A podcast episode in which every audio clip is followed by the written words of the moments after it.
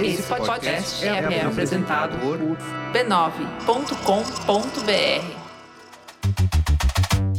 Olá, eu sou o Bruno Natal. Hoje é dia 9 de junho e no resumido número 116, a força do Spotify nos seus hábitos musicais, a relação entre influenciadores e o esporte profissional, o fim do blog do Trump, ataques de ransomware em alta, Copa América no Brasil, aquela dúvida: maconha ou Bitcoin? 1971 e muito mais.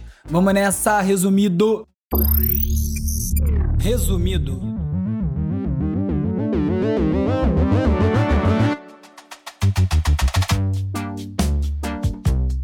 Olá, resumista! Esse é o Resumido, um podcast sobre cultura digital e o impacto da tecnologia em todos os aspectos das nossas vidas. Se você curte o Resumido, compartilhe com mais gente, publique nas suas redes sociais, manda no grupo do Zap e ajude a divulgar o Resumido.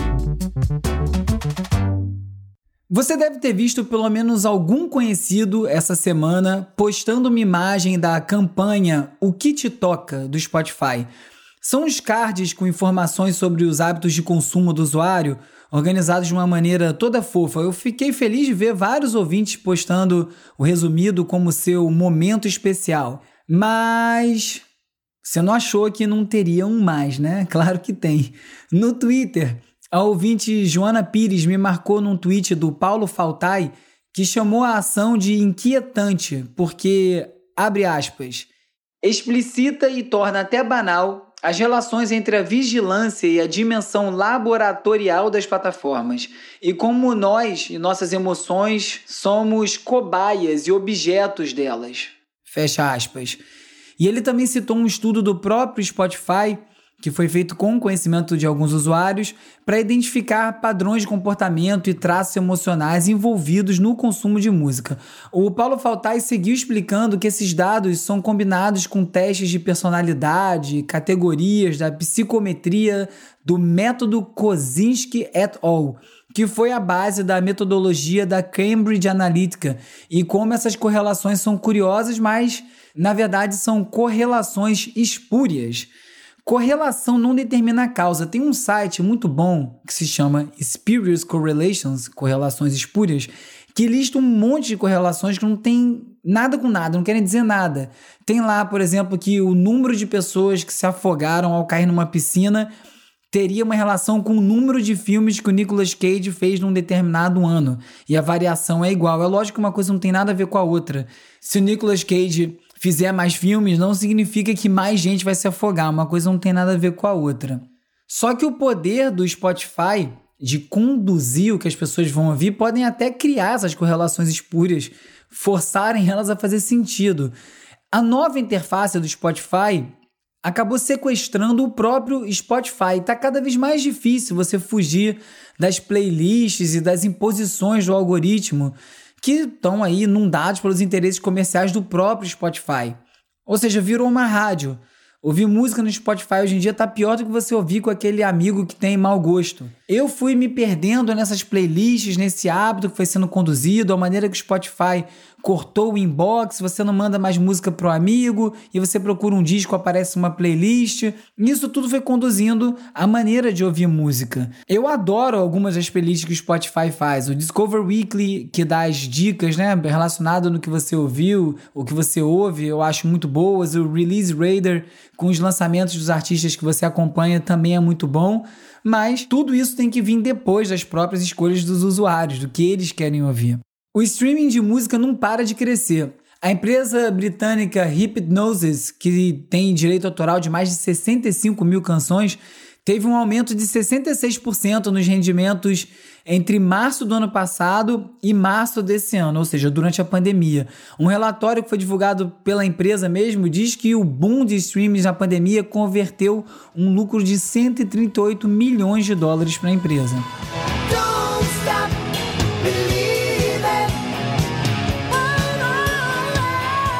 Um exemplo é o hit oitentista Don't Stop Believing do Journey, que bombou no Spotify no auge do confinamento. Curiosamente, enquanto a Hypnosis comemora o aumento dos lucros, os músicos continuam lutando para receber uma porção maior. ou pelo menos mais justa dessa receita que é proveniente dos sites de streaming. E não são só artistas independentes que reclamam, não. Tem nomes muito grandes aí, Rolling Stones, Paul McCartney, Led Zeppelin, Kate Bush, Pet Shop Boys. Também tem representantes das novas gerações aí, como o Tudor Cinema Club, que estão encabeçando uma campanha no Reino Unido para pressionar o governo para mudar ou atualizar as leis de recolhimento de royalties. O grupo quer que esses sites de streaming paguem os royalties na mesma proporção que as rádios pagam quando tocam uma música. A Organização Mundial da Propriedade Intelectual, que é ligada à ONU, já declarou apoio à campanha. Ou seja, o bolo está crescendo, mas a distribuição das fatias continua sendo desigual. A gente conhece bem essa história, né? E sempre lembrando que nenhuma das principais plataformas de streaming paga um centavo para os podcasters. Portanto, se o resumido é importante para você e você tiver condições, colabore através do catarse.me barra resumido com o valor que você puder para esse podcast poder continuar existindo e disponível gratuitamente também para quem não pode colaborar. The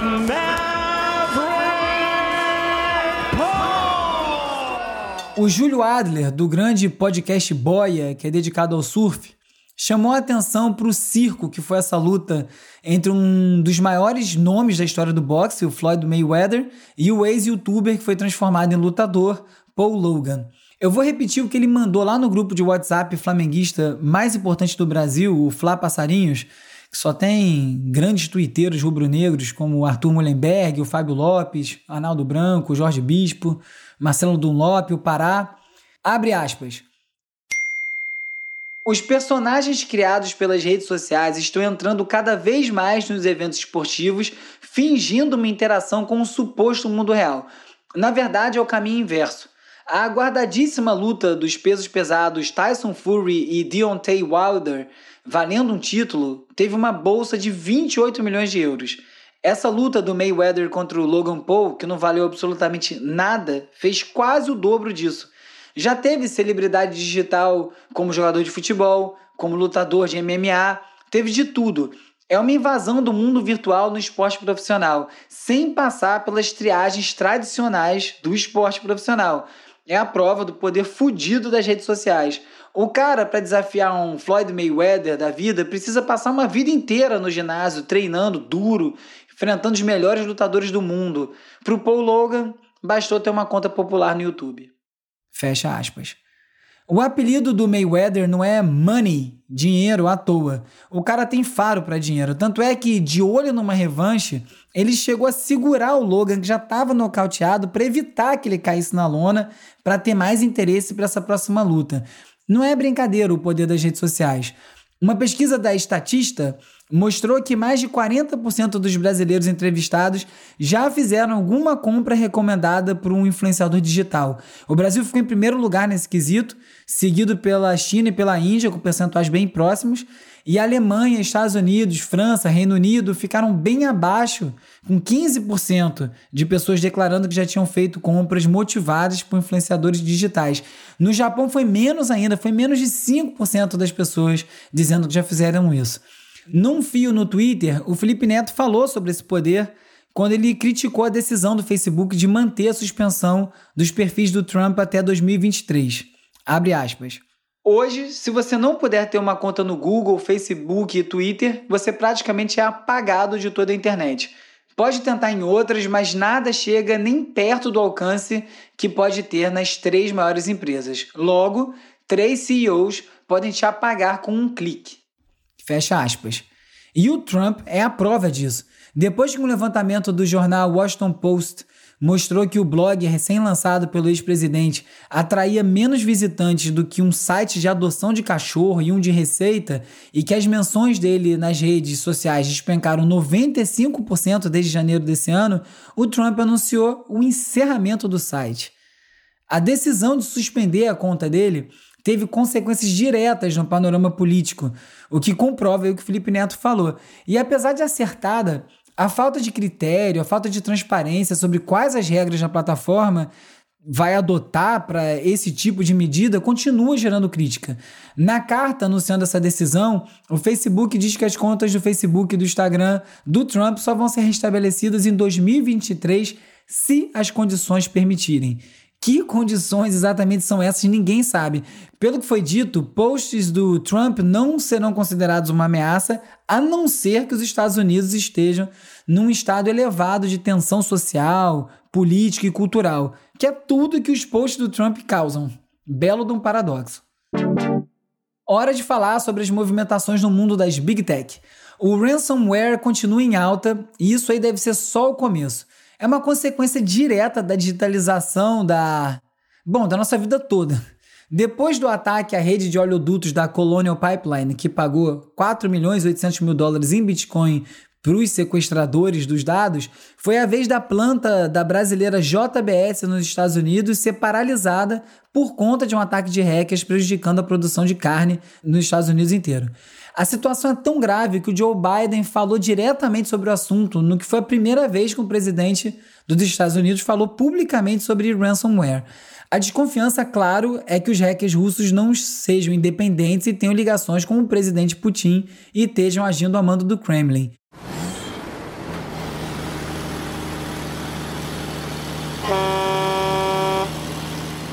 Um caminhão autônomo, ou seja, sem motorista, fez uma viagem de 1.500 quilômetros em 14 horas, 10 horas a menos do que um veículo dirigido por um humano levaria.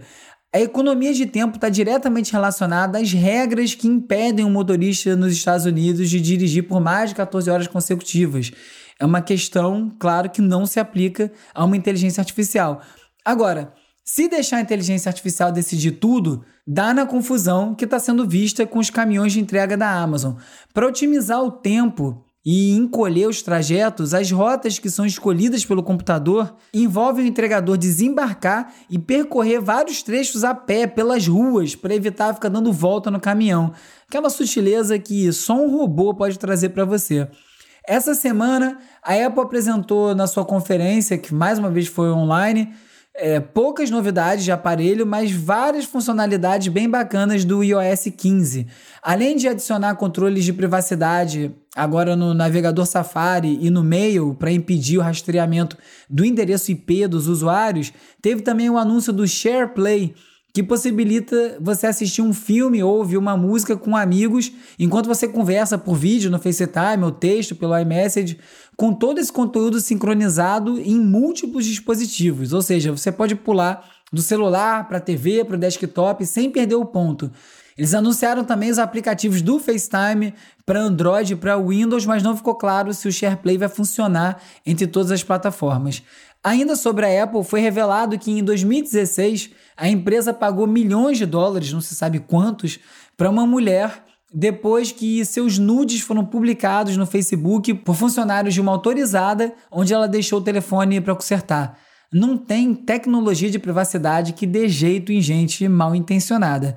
E tentando correr atrás do bonde puxado pela Apple, o Google anunciou mudanças no rastreamento de anúncios no Android, mas ao contrário da Apple, a investida ainda é tímida, não está gerando avisos claros para o usuário que ele está sendo rastreado. E avisos como esse deveriam ser um direito, não uma benevolência das empresas. O TikTok acabou de anunciar uma mudança nos seus termos de uso, aqueles que ninguém lê, determinando que agora eles podem coletar dados biométricos dos usuários, inclusive rostos e vozes. A mudança ainda não foi refletida nos termos de uso no Brasil, mas é óbvio que vai estourar aqui. Um, this weekend on Saturday, I went to dinner with a group of friends for this girl's birthday. If you know me, I don't normally carry a purse, but on Saturday I did because we had decorations and stuff for the table. Anyways, at the end of the night, I'm cleaning my purse out and I find this. Esse áudio é de um vídeo da Sheridan Ellis que viralizou no TikTok falando justamente sobre privacidade.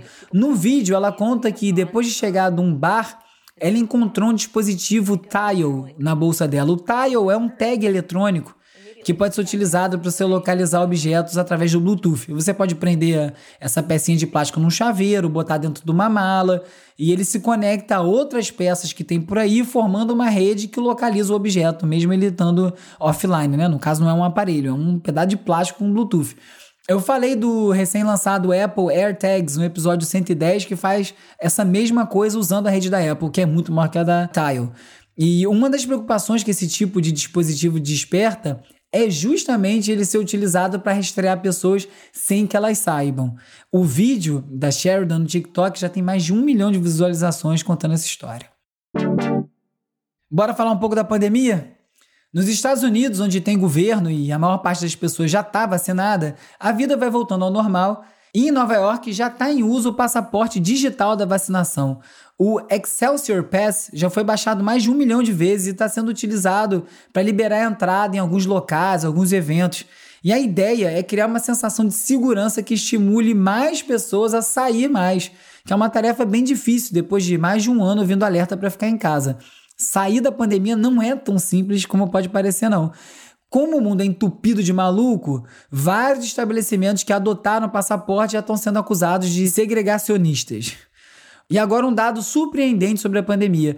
Segundo a The Verge, 2020 foi o ano mais sangrento em uma década no trânsito dos Estados Unidos. As mortes por acidentes de trânsito cresceram 7%, apesar de ter tido uma queda de 13% na quantidade de viagens de carro. Mas o que acontece é que quem resolveu dirigir teve um comportamento muito mais imprudente, como beber e dirigir, aceleraram muito mais, deixaram de usar o cinto de segurança. Ou seja, tem uma turma que gosta mesmo de botar o Darwin para trabalhar.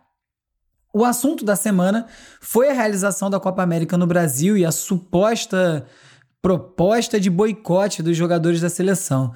Eu tô gravando isso antes do jogo contra o Paraguai pelas eliminatórias na terça-noite, então não sei o teor do manifesto que os jogadores apresentaram, mas mesmo sem ver, alguém acreditou mesmo num surto de bom senso unânime numa seleção de jogadores que são declaradamente bolsonaristas, a sua maioria?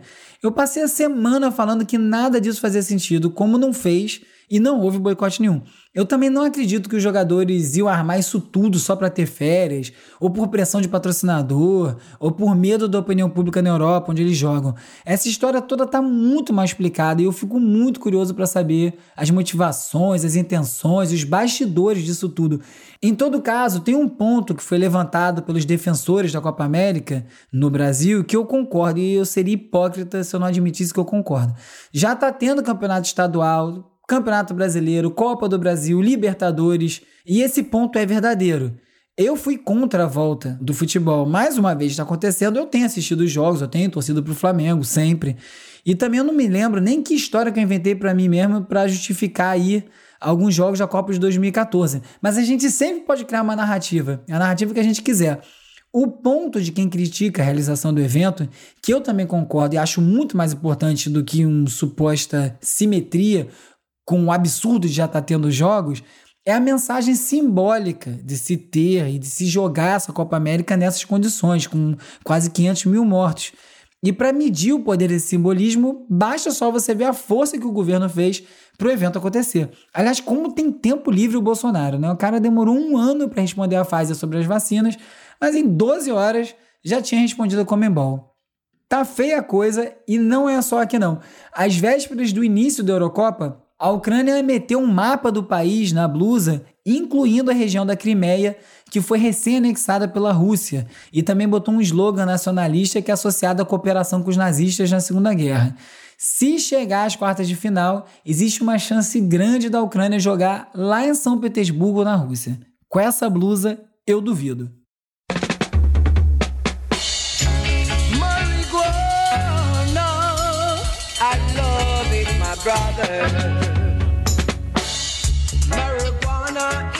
Agora uma notícia tecnológica para refrescar a cuca.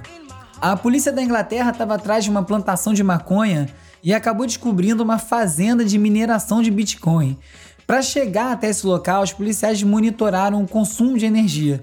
Quando eles notaram que esse lugar consumia uma quantidade de energia muito acima da média, eles desconfiaram que era por conta do sistema de ventilação utilizado numa plantação de maconha mas era, na verdade, para refrescar as máquinas que estavam minerando Bitcoin, era uma ventilação para ajudar a diminuir a temperatura dos servidores.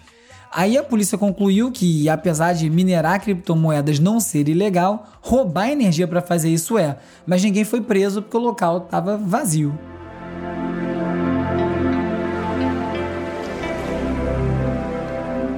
No Detox Digital dessa semana, a dica é um artigo do MIT Tech Review mais focado em corporações, mas que pode ser aplicado por indivíduos, que fala sobre a regra de Pareto para a segurança digital e lista três ações que ajudam a diminuir 80% dos ataques. Algo bem importante no momento que os ransomware estão comendo solto, como eu acabei de falar. São boas práticas que valem para todo mundo. A primeira é você manter o seu software sempre atualizado. A segunda é você fazer o hardening de todos os sistemas e dispositivos. Isso aí consiste em mapear as ameaças. Por exemplo, alterar as senhas que já vêm de fábrica, evitar a senha óbvia e desabilitar os protocolos que não são seguros.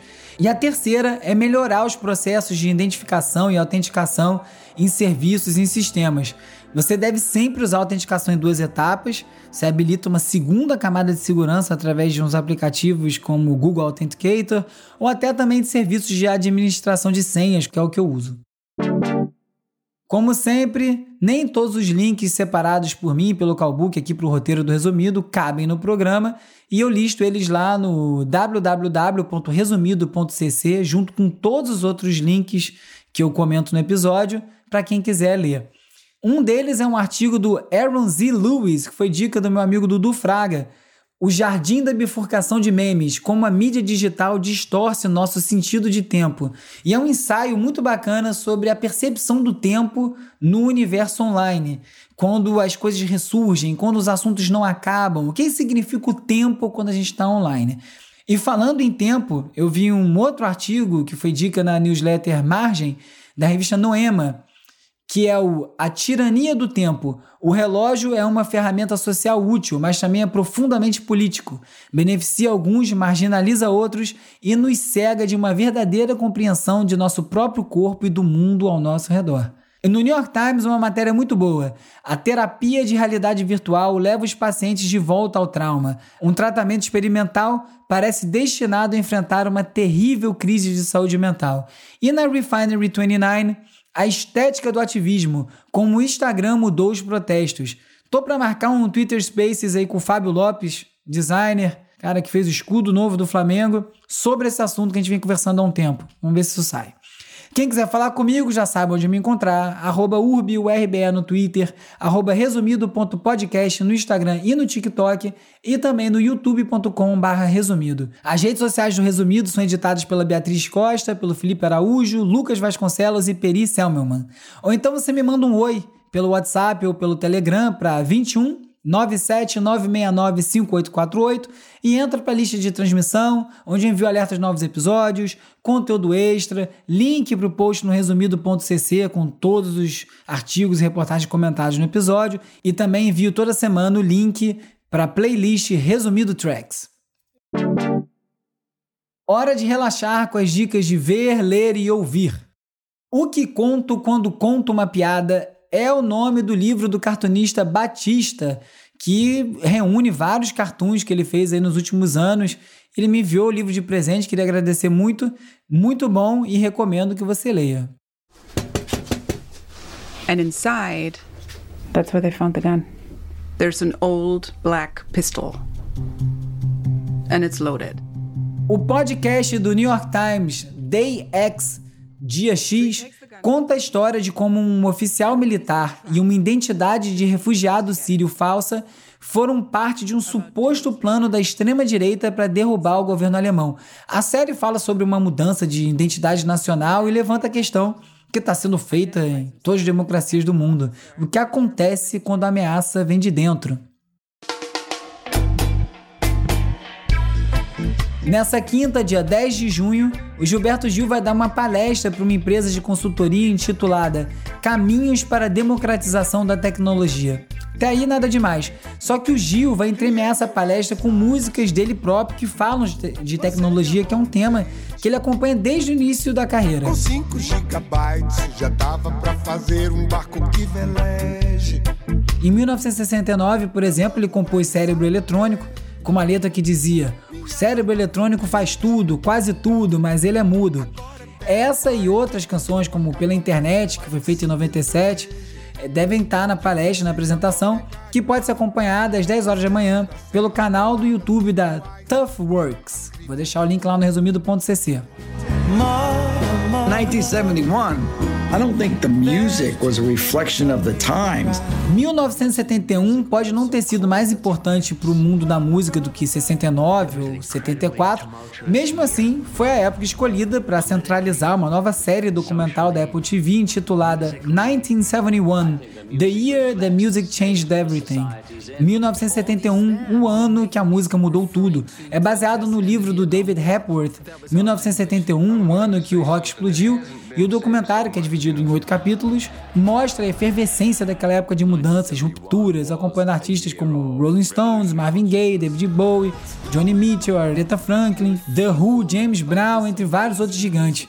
Vale conferir enquanto não sai um outro documentário chamado 1971, o ano que a música mudou tudo mesmo. Agora você assiste esse documentário e fica pensando: que será que teria acontecido se esses artistas todos estivessem preocupados em curtida e número de play no YouTube? Pela madrugada.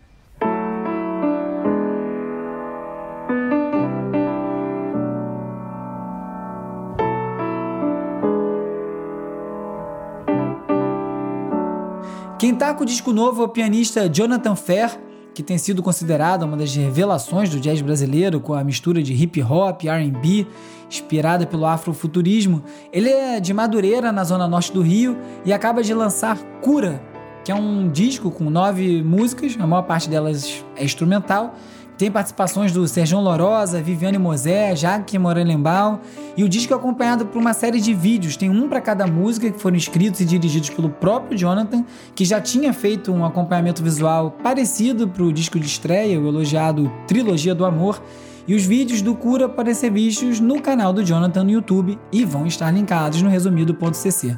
Sobe o som, meu caro editor de áudio Hugo Rocha.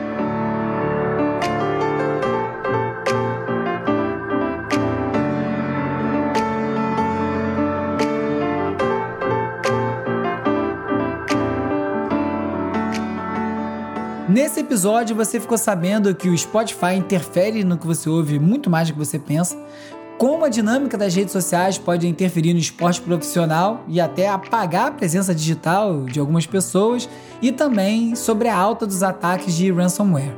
Você também recebeu algumas dicas de segurança, descobriu a estranha semelhança entre uma plantação de maconha e a mineração de Bitcoin e pegou várias dicas de ler, ver e ouvir. Se você gostou do episódio, recomenda para mais gente. Eu sou o Bruno Natal, obrigado pela audiência e semana que vem tem mais Resumido.